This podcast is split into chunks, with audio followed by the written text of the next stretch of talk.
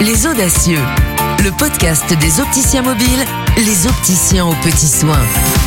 Bonjour Mathieu Gerber. Bonjour. Fondateur et président des Opticiens Mobiles, premier réseau national d'opticiens spécialisé dans l'intervention sur les lieux de vie et de travail. Alors on a découvert dans l'épisode précédent ton parcours de jeune entrepreneur, ta passion pour l'optique. Et après que tu nous as raconté les premiers pas de cette belle entreprise à mission, on est très impatient d'avoir la suite de l'histoire.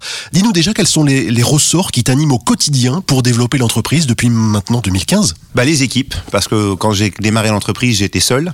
Et ensuite, bah, au fur et à mesure, euh, les gens sont venus, euh, ont intégré l'entreprise. Et moi, euh, ce qui m'anime, c'est vraiment de voir le, plaisir que prennent les équipes, le sens qu'elles y trouvent, puisque chacun est occupé. Hein, on peut les voir dans les locaux, partout à leur poste ou sur le terrain. Les gens savent ce qu'ils ont à faire, les gens comprennent le service qu'ils apportent, l'utilité que le service a. Donc ça, c'est quelque chose de très fort finalement au quotidien qui m'anime entreprise à mission, la dimension sociale est super importante. Moi, quand je me lève le matin, je sais que ce que l'on fait, ce que mes équipes font, euh, c'est utile, puisque quand on amène la vue à des gens qui n'ont pas accès à la vue ou pas accès aux soins, eh bien, on est utile pour la société. Donc ça, c'est super important. J'aurais pas pu travailler euh, pour Philippe Maurice, par exemple. Est-ce que c'est le modèle que tu avais imaginé dès le début, ou bien il a évolué au fil du temps? Non, non, le modèle, dès le début, il était d'amener le service sur tout le territoire. L'objectif, c'était de recruter un maximum d'opticiens. Alors, on les recrute pas aussi vite que ce qu'on pense, puisque c'est un nouveau service et c'est un nouveau métier pour l'opticien. Et donc, il faut trouver les bonnes personnes. Il faut que ces personnes aient le bon savoir-être, le bon savoir-faire et il faut avoir cette alchimie-là. Mais l'objectif, c'est vraiment de poursuivre le maillage du territoire. Aujourd'hui, on en a un peu plus de 80.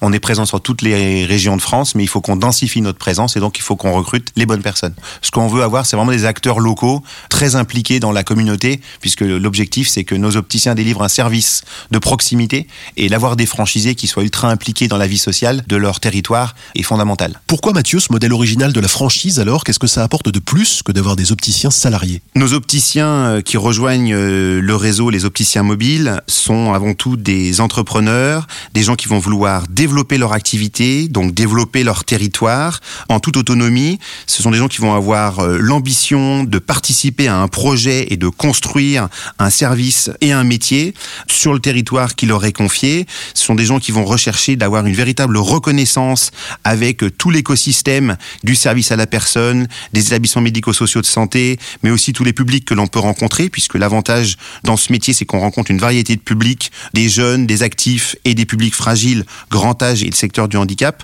Ce sont des personnes qui vont être vraiment autonomes, qui vont prendre des décisions et qui vont s'appuyer sur tout ce que propose le réseau des opticiens mobiles pour leur permettre de faire leur métier en local. Les opticiens mobiles sont donc les audacieux, et ils ont donné leur nom à cette collection de podcasts. L'audace, c'est vraiment la première qualité des opticiens mobiles bah Oui, il faut être audacieux parce qu'on a lancé un nouveau service, on a un nouveau métier, donc c'est une nouvelle façon d'exercer le métier d'opticien.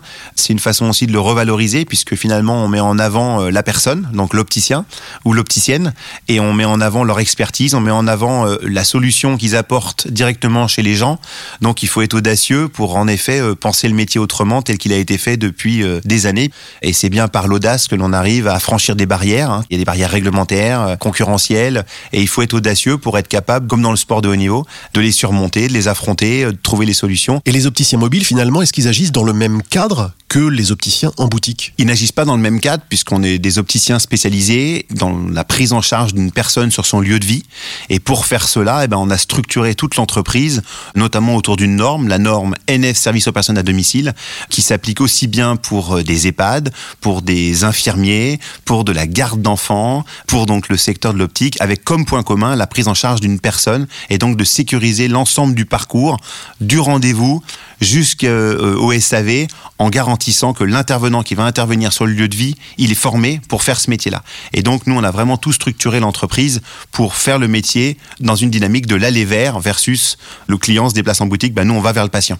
En rejoignant le réseau des opticiens mobiles, les franchisés sont donc leurs propres patronnes, leurs propres patrons, mais ils ne sont jamais seuls, car les opticiens mobiles, hein, tu le disais, c'est pas seulement une marque, c'est aussi tout un back-office, des fonctions support qui sont euh, costaudes et expertes. Oui, oui, ça c'est important. Alors l'opticien a une vraie expertise en tant qu'auxiliaire médical, il a une vraie expertise sur euh, les défauts visuels que peuvent rencontrer euh, les patients, ils ont une vraie expertise sur la connaissance de l'ensemble des solutions, notamment les verres et les traitements qui peuvent exister pour corriger un défaut visuel, ou une personne qui sourirait de malvoyance avec toutes les solutions sur la base vision. Donc là, il a, sa vraie expertise et ensuite il a besoin d'avoir un support sur le plan administratif, sur le plan marketing, sur le plan logistique, sur le plan informatique, euh, sur le plan développement de sa zone, avec des équipes qui elles sont expertes dans leur domaine pour pouvoir leur amener une solution et permettre à l'opticien sur le terrain de vraiment pleinement avoir du temps pour exprimer son métier de professionnel de santé. Lui dégager du temps pour euh, exercer son cœur de métier, c'est ça le sens de ces fonctions support prises en charge au niveau du siège? Exactement. L'objectif, c'est vraiment de faire en sorte que l'opticien puisse se concentrer sur son expertise métier et puisse être complètement euh, aidé, accompagné sur toute la partie qui ne serait pas euh, liée à sa fonction de professionnel de santé. D'une manière globale, comment tu vois l'avenir de la profession et du secteur de l'optique? Ben, L'avenir, il est bon puisque il y a plusieurs facteurs qui vont faire en sorte qu'on a tous besoin de bien voir. Hein, déjà le vieillissement de la population. Hein. Plus on vieillit, plus on a des défauts de la vue qui doivent être corrigés. On a besoin de porter des lunettes. On a les lentilles de contact, mais c'est 10% du marché. On peut aussi se faire opérer. Donc il y aura besoin euh, de cette industrie-là, puisque la santé visuelle est importante. 80% de l'information passe par la vue.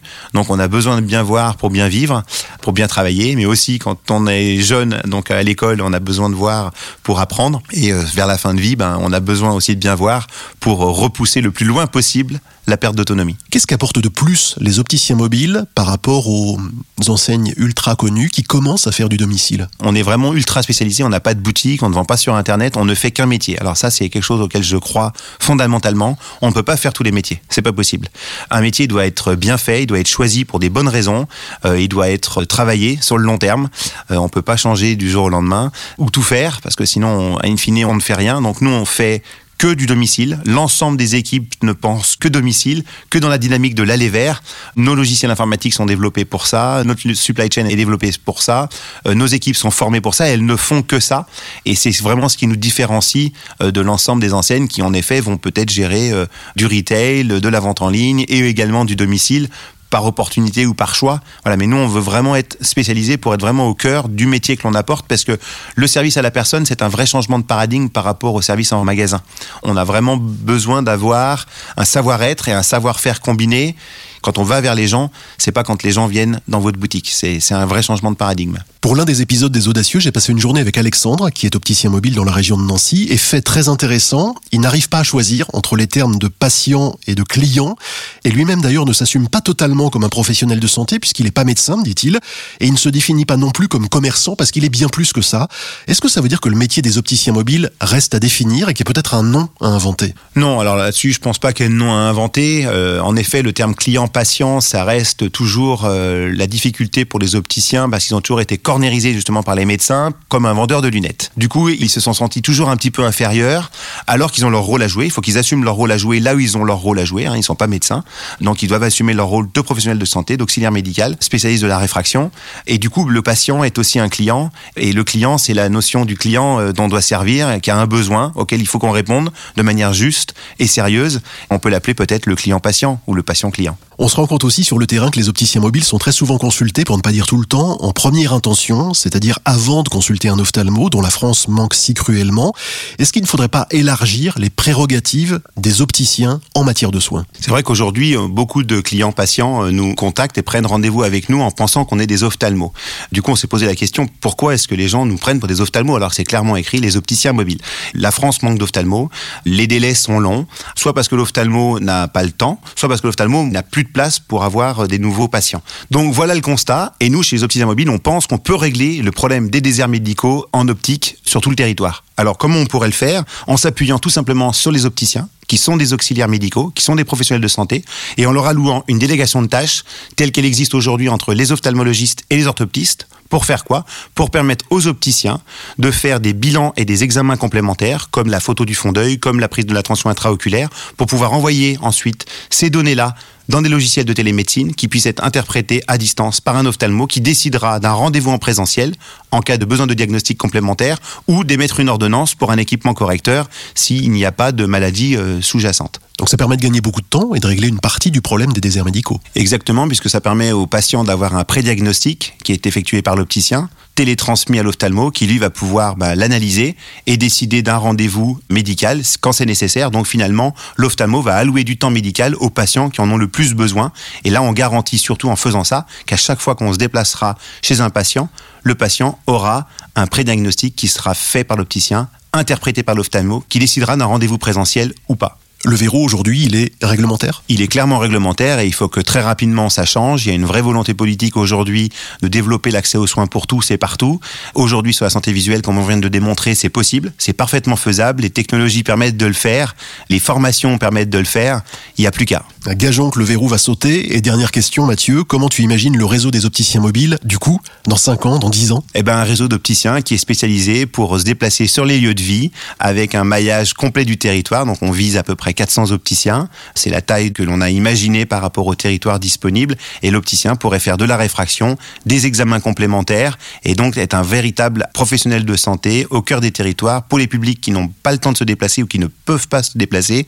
Et on aurait une offre comme ça euh, complète pour euh, les gens qui ne vont pas en magasin ou qui n'achètent pas sur Internet. Merci Mathieu Gerber pour cet entretien à cœur ouvert, pour découvrir un peu plus l'entreprise à mission des opticiens mobiles, le quotidien des audacieux et pour partir à la rencontre de toutes celles et tous ceux qui ici, au siège, œuvrent chaque jour pour la réussite des audacieux.